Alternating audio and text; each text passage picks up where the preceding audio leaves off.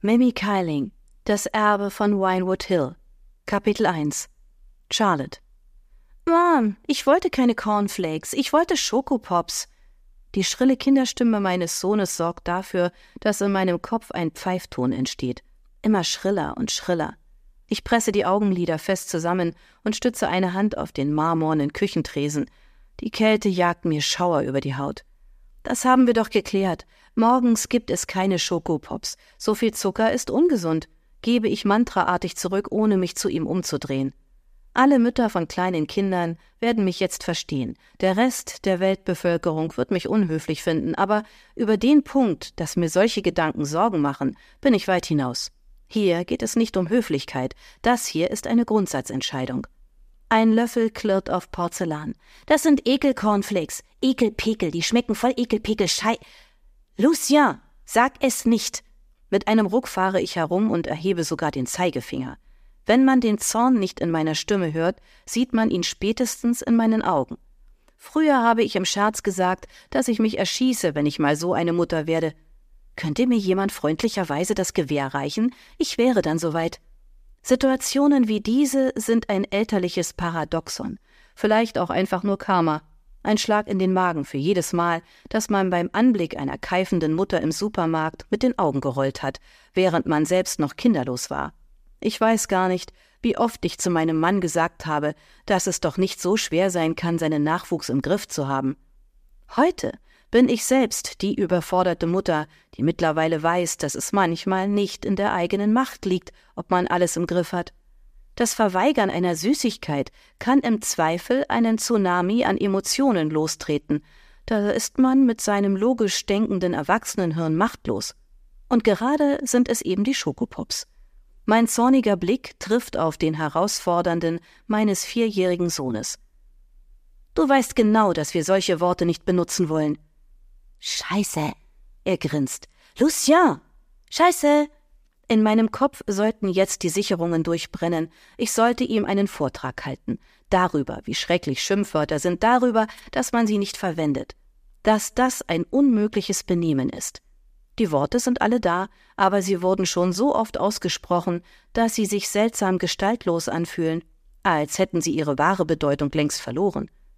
Also lasse ich es sein und bete dafür, dass irgendeine Vorschullehrerin mehr Erfolg mit der Erziehung meines Kindes hat. Mit einem Ausatmen versuche ich die Fassung wiederzufinden. Vergeblich. Der Löffel prallt Mal um Mal an die Porzellanschüssel. Mit jedem weiteren Klirren steigt der Druck in meinem Kopf an. Weil das provokant ist.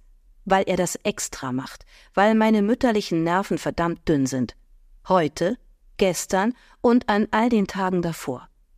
Lass das, fauche ich ihn an. Es klirrt wieder, gefolgt von Kinderlachen aber nicht dieses niedliche. Es ist die diabolische Sorte, die, bei der man genau spürt, wie viel Freude es ihm bereitet, meine Geduld zu strapazieren. Lucia, lass das! Eine Spur lauter, eine Spur klirrender. Ich fahre herum. Lass das verdammt noch mal sein. Was ist denn heute Morgen los, Heilige? Die Frage ist wohl eher, was mit dir schon wieder los ist. Eine Stimme von rechts lässt meinen Blick herumschwenken direkt auf Sebastian, der locker in die Küche geschlendert kommt. Er lächelt leicht und schließt während des Gehens blind einen Manschettenknopf an seinem blütenweißen Hemd, das ich gebügelt habe. In mühevoller Kleinstarbeit. Gestern Nacht, weil ich es vorher vergessen hatte. Auf meiner Höhe bleibt er stehen und gibt mir einen Kuss. Guten Morgen, murmelt er sanft und zieht eine Augenbraue hoch. Was auch immer er mir damit sagen will. Wie automatisiert streiche ich über seinen Kragen und entferne ein paar imaginäre Fussel. Er schiebt seine schwarze Brille zurecht. Alles in Ordnung? Du klingst gereizt. Ja, ja, natürlich. Alles in Ordnung. Gut. Er wendet sich ab und entlässt mich damit aus seinem stahlblauen Blick. Ach, was ich noch vergessen habe. Ich habe heute Abend eine Einladung von Dr. Richardson. Ist wichtig. Seit wann weißt du das? Charlotte, fang nicht wieder so an. Ich bin heute Abend mit Michelle verabredet. Das hatte ich doch in den Planer eingetragen. Wir schauen uns an und ich weiß jetzt schon, wer am Ende des Tages in einem Restaurant sitzen wird und wer nicht. Kannst du das nicht verschieben? Sebastian dreht mir den Rücken zu und drückt auf dem Kaffeeautomaten herum. Wir haben das schon zum zweiten Mal verschoben. Der Satz war aber zwischen uns, doch statt einzulenken, schaut Sebastian mich nur an. Das ist eine seiner vielen Stärken. Er hat die Fähigkeit, dem Druck so lange standzuhalten, bis sein Gegner einknickt. In seinen beruflichen Verhandlungen ist das ein entscheidender Vorteil. Im Privaten ist es eine Unart, die er nie ablegen wird, solange sie ihm dienlich ist. Er fährt sich durch die dunklen Haare, durch die schon deutlich graue Strähnen ziehen und seufzt. Also? frage ich erneut, doch auch dieses Mal gibt er mir keine Antwort. Sebastian. Du weißt, dass ich nicht absagen kann. Was soll ich denn erzählen? Dass meine Frau ein Kaffeekränzchen halten musste? Michelle ist doch auch zu Hause. Ihr könnt das sicher wann anders nachholen. Vielleicht mal nachmittags, nehmt die Kinder mit, ist bestimmt lustig. Er setzt sich mit seinem Kaffee zu Lucien an den runden Holztisch.